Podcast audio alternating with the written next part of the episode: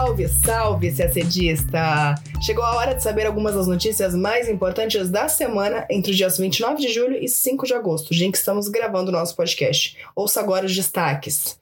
Em meio à crise envolvendo a ilha de Taiwan, a China anuncia que vai suspender o diálogo militar e as negociações com os Estados Unidos em várias áreas. Já no Afeganistão, um drone comandado pelos Estados Unidos mata o líder da Al-Qaeda. Mais uma tentativa. Estados Unidos e Irã iniciam mais uma rodada de conversas para tentar salvar o acordo nuclear de 2015. Falamos também do conflito na Ucrânia. A AIA alerta que a usina ucraniana de Zaporizhia, ocupada pela Rússia, está completamente fora de controle. Por outro lado, o primeiro navio com grãos produzidos pela Ucrânia foi liberado pelos russos desde o início dos conflitos, trazendo esperanças de um alívio na insegurança alimentar no mundo, uma das brutais consequências da guerra. Tudo isso em detalhes você acompanha agora no nosso podcast.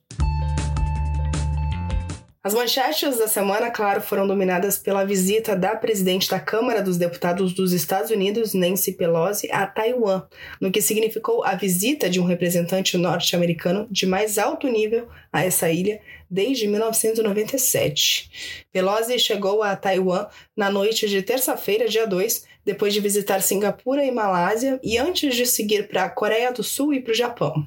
Na quarta, Pelosi fez um discurso no escritório presidencial em Taipei, ao lado da presidente Tsai Ing-wen. Ela disse que sua alegação veio a Taiwan para deixar inequivocamente claro que os Estados Unidos não abandonarão seu compromisso com a ilha e com a sua democracia. A presidente da ilha agradeceu a Pelosi pela visita e disse que Taipei faria o que for preciso para fortalecer sua capacidade de autodefesa. Nancy Pelosi também visitou o presidente de uma das maiores empresas de chips do mundo como parte dos esforços dos Estados Unidos para assegurar a cadeia de suprimentos de semicondutores. Aliás, essa preocupação é compartilhada pelos Estados Unidos e também pela China, que conseguiram, é, que não conseguiram ainda igualar a capacidade de produção de chips de Taiwan e da Coreia do Sul, por exemplo. Taiwan é considerada por Pequim uma ilha rebelde que ainda assim é parte de seu território, segundo o governo de Pequim. Mas a ilha se considera independente do governo de Pequim e, inclusive, defende um modelo político bem diferente, com constituição própria e eleições democráticas. A situação é muito delicada porque até os anos 70 era Taiwan que representava a China na ONU, como República da China. Em 1971, esse papel passou a ser de Pequim, da República Popular da China, a RPC. Com dois governos alegando serem representantes da China, os países, os demais países, devem escolher apenas um dos dois para manter relações diplomáticas. A maioria reconhece a RDC de Pequim, inclusive os Estados Unidos, mas os Estados Unidos seguem sendo parceiros de Taiwan em diversas áreas, como na venda de armas, o que naturalmente enfurece a China. E é claro que uma visita tão simbólica como essa de Nancy Pelosi não passaria em branco. No mesmo dia, na quarta-feira, o ministro das Relações Exteriores da China, Wang Yi, afirmou que os Estados Unidos estão violando a soberania da China sob o pretexto da democracia e alertou que aqueles que brincam com o fogo perecerão, nas palavras dele. A resposta não demorou a chegar. Na quinta, dia 4, a China começou a fazer exercícios militares nos arredores de Taiwan, que foram os maiores, que estão sendo os maiores já realizados até então. Estão sendo, eu digo, porque a previsão é que esses exercícios só terminem no domingo e a gente está gravando agora na sexta-feira. Bom, no primeiro dia de exercícios, Pequim chegou a lançar 11 mísseis balísticos perto da ilha. Navios da Marinha Chinesa e aeronaves militares chegaram a cruzar por alguns instantes a linha mediana do Estreito de Taiwan, que é a marcação que separa os dois países. E nesta sexta, dia 5 de agosto, Pequim anunciou que suspenderá o diálogo militar e a negociação com os Estados Unidos em diversas áreas, entre elas a de combate à emergência climática e a cooperação contra crimes transnacionais e para repatriação de imigrantes. O anúncio foi feito pela chancelaria chinesa em um comunicado, no qual diz que a presidente da Câmara norte-americana desconsiderou as sérias repreensões da China. Também foram aplicadas sanções contra Pelosi e seus familiares mais próximos. A China ainda suspendeu a importação de frutas cítricas e alguns produtos de pesca de Taiwan. Agora falamos de Oriente Médio. O líder da Al-Qaeda, Ayman al-Zawahiri, foi morto em uma operação realizada pelos Estados Unidos neste fim de semana em Cabul, no Afeganistão. Ele foi atingido na varanda da própria casa, no centro da cidade, por dois mísseis disparados de um drone. O anúncio foi feito pelo presidente norte-americano Joe Biden na noite de segunda-feira, dia 1.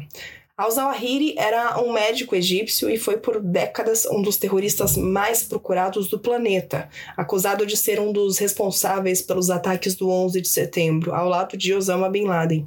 Ele, aliás, sucedeu Bin Laden na liderança da Al-Qaeda, depois que o líder dessa organização terrorista foi morto por soldados norte-americanos no Paquistão em 2011.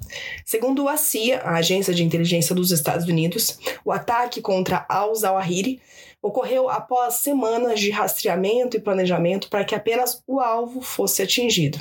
As, as informações das autoridades norte-americanas é que de fato ninguém mais se feriu. A princípio, o Talibã, que agora governa o Afeganistão, fez críticas à operação, que classificou como uma violação aos princípios internacionais. Mas na quinta-feira, dia 4, eles confirmaram a morte do líder da Al-Qaeda e prometeram investigações sobre o caso. Também afirmaram que o governo e os líderes do Talibã não estavam cientes de que Zawahiri estava no Afeganistão.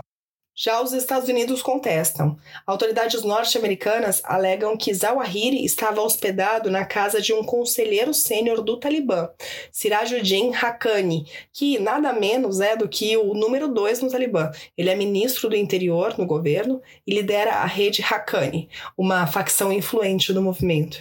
Lembrando que o Talibã tinha prometido no acordo de Doha, assinado com os Estados Unidos em 2020, que não abrigaria membros da Al-Qaeda ou pessoas que quisessem atacar os Estados Unidos. Ainda falando de política externa norte-americana, nesta quinta-feira, dia 4, negociadores internacionais iniciaram em Viena, na Áustria, uma nova rodada de conversas com o objetivo de retomar o acordo nuclear com o Irã.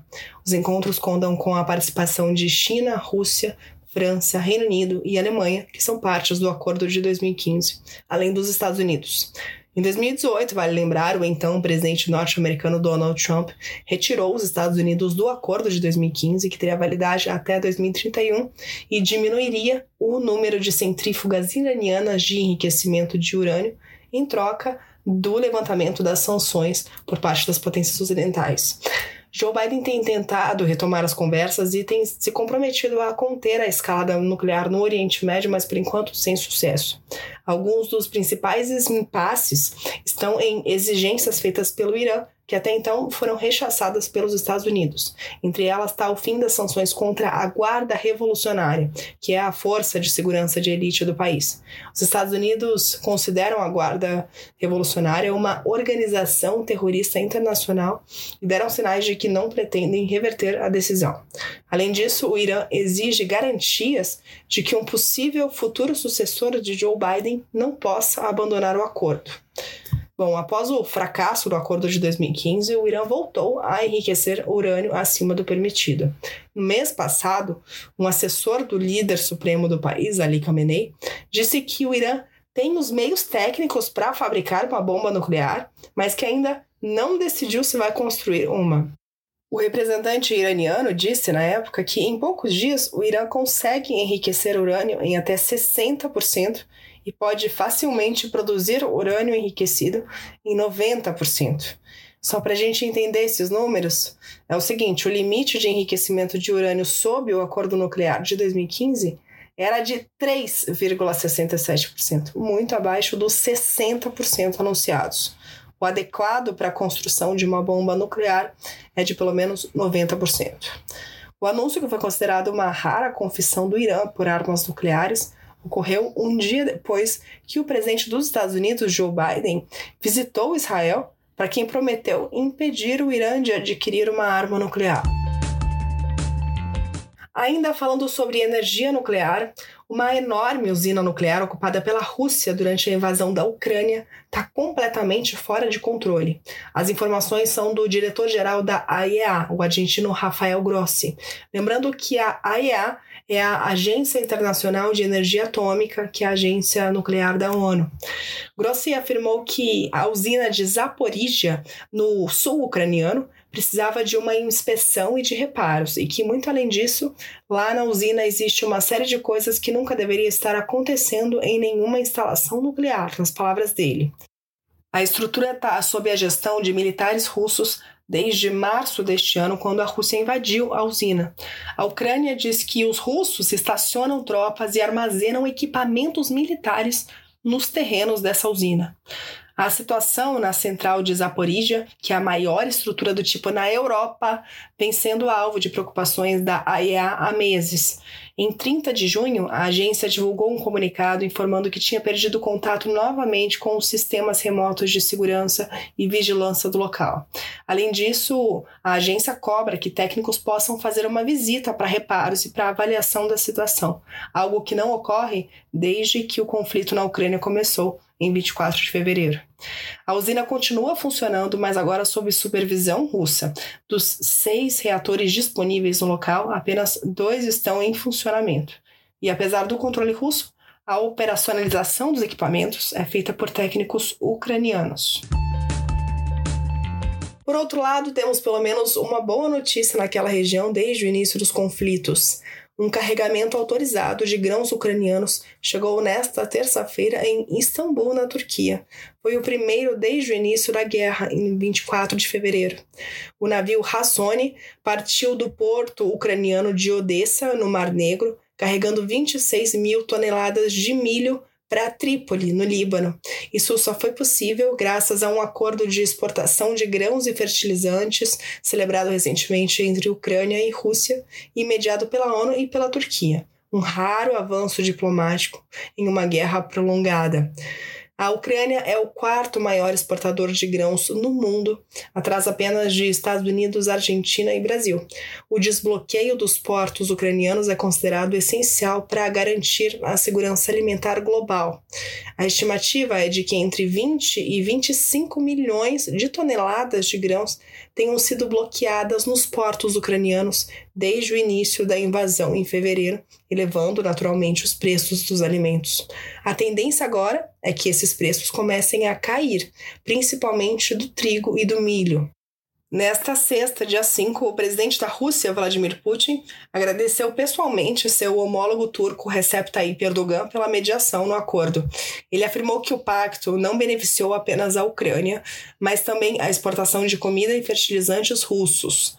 Já o presidente da Ucrânia, Volodymyr Zelensky, também comemorou, mas disse que é necessário mais tempo para ver se outros embarques de grãos acontecerão. A Ucrânia espera exportar 20 milhões de toneladas de grãos mantidos em silos e ainda 40 milhões de toneladas da colheita em andamento.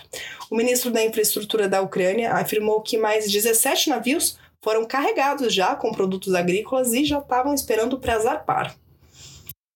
E a gente termina o nosso podcast por aqui. Uma ótima semana, bons estudos e até sexta-feira que vem.